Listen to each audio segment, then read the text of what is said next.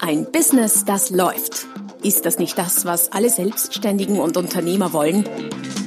Neue Kunden, mehr Umsatz und vor allem mehr Einkommen. Und das fast wie von selbst? In diesem Podcast erfährst du wöchentlich praktisch umsetzbare Tipps und Strategien, mit denen du dein Geschäft verwandelst. Und zwar in ein Business, das läuft. Von und mit Roman Kmenter. Hallo und herzlich willkommen zum Podcast Ein Business, das läuft, Folge Nummer 186 mit dem Titel Erfolgshebel Skalierung, wie du dein Business erfolgreich skalierst. Was bedeutet überhaupt diese gute Skalierbarkeit, von der so viele heutzutage sprechen? Überall, fast täglich, täglich mehrfach lese ich irgendwas, skaliert ein Business, macht ein Business skalierbar. Was heißt das überhaupt? Was bedeutet das?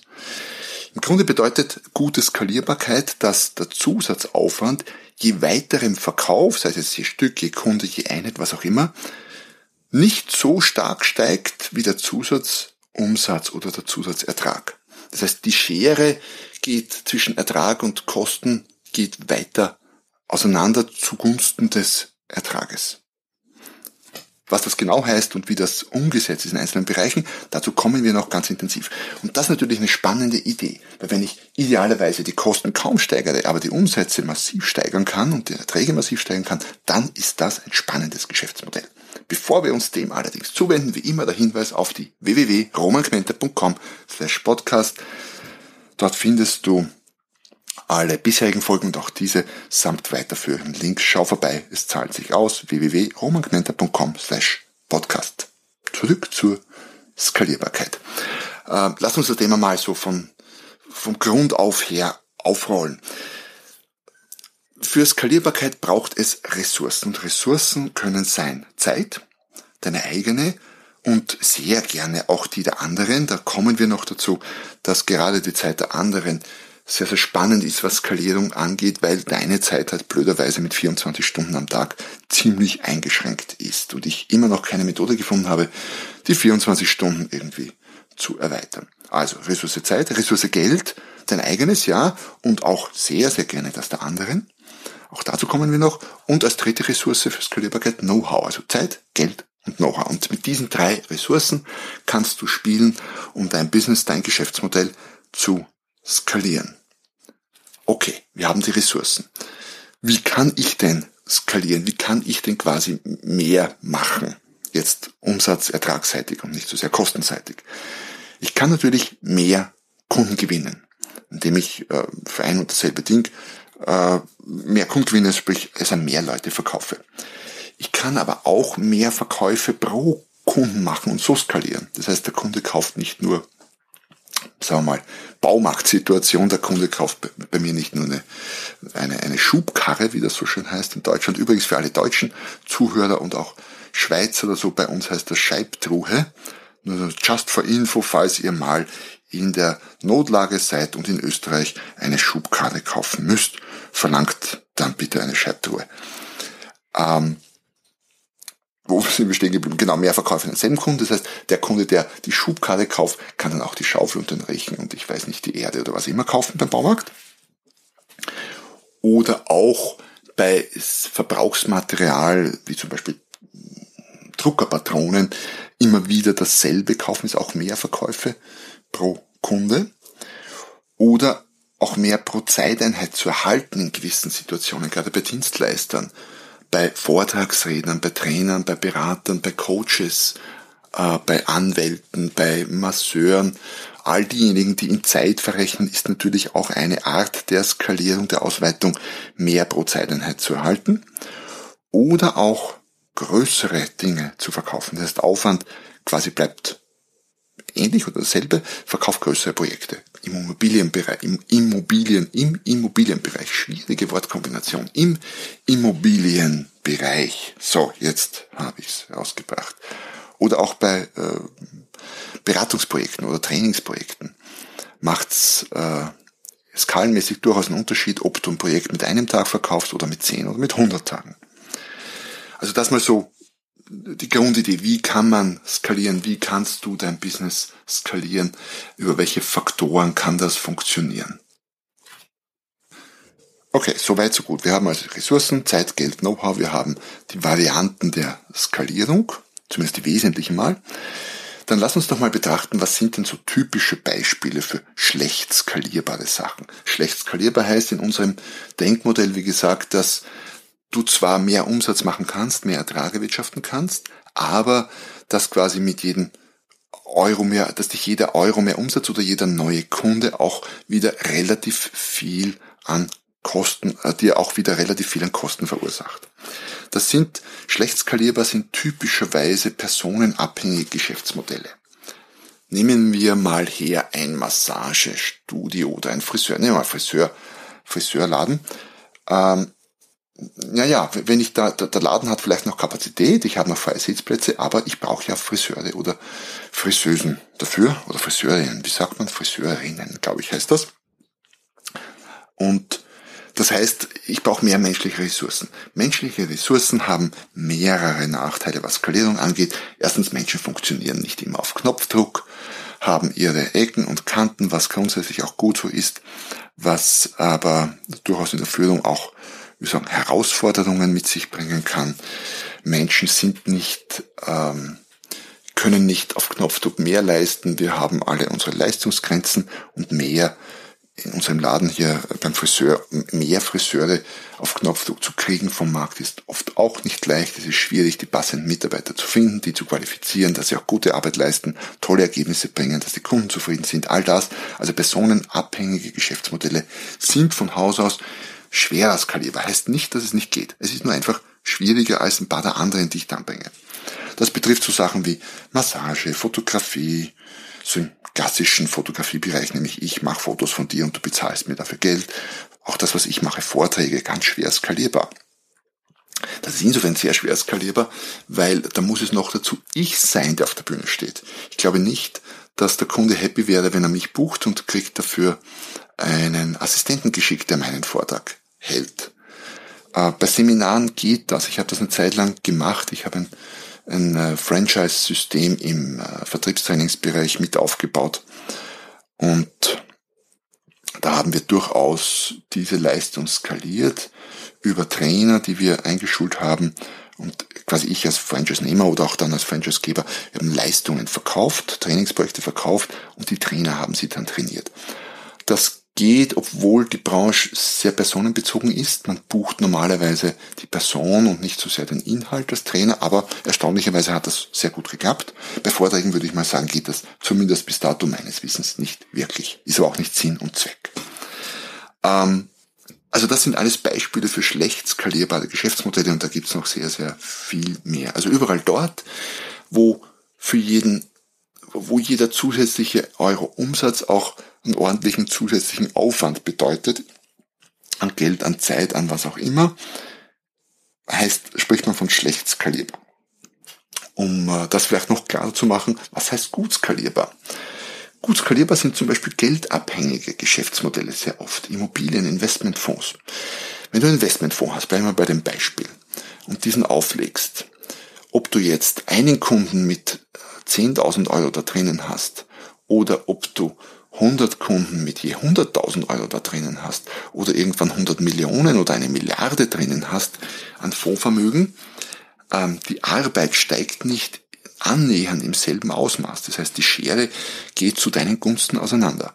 Weil der Aufwand, äh, eine Million oder 10 Millionen Fondsvermögen zu managen, ist meines Wissens, jetzt bin ich wohlgemerkt kein Fondsmanager, aber ich kann mir das, glaube ich, ganz gut vorstellen, ist definitiv nicht zehnmal so hoch. Es ist wahrscheinlich nicht mal doppelt so hoch und es würde mich nicht überraschen, wenn er gar nicht höher ist.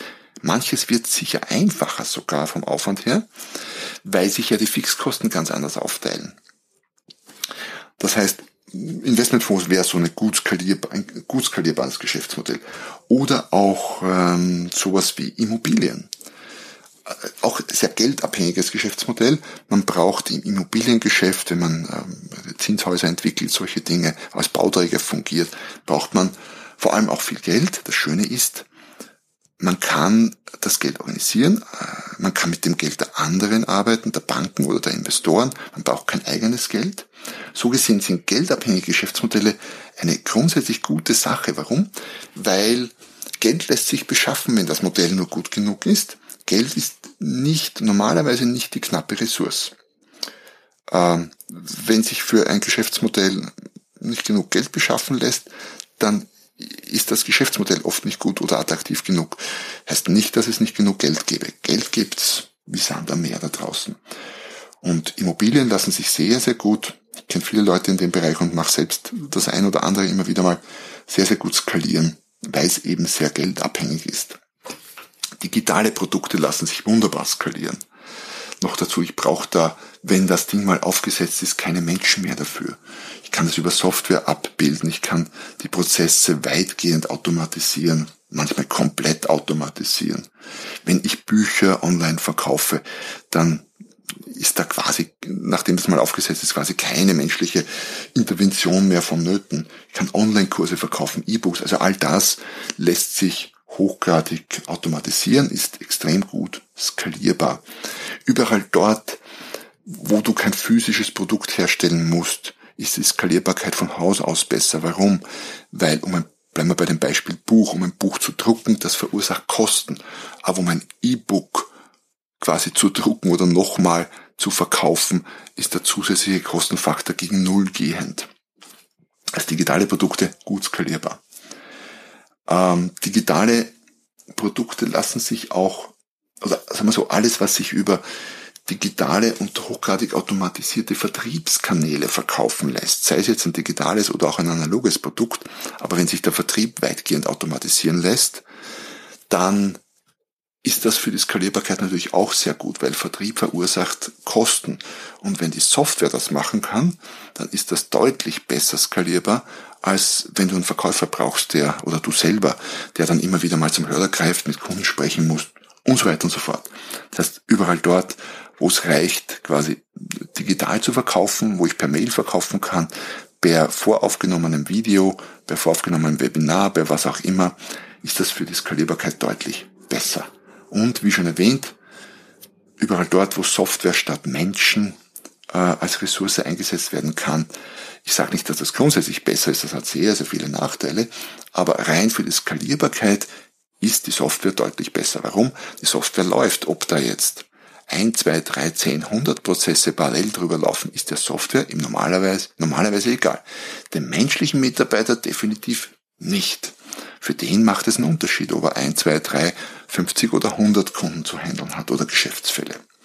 Also mal Unterschied zwischen schlecht skalierbar und gut skalierbar mit ein paar Beispielen.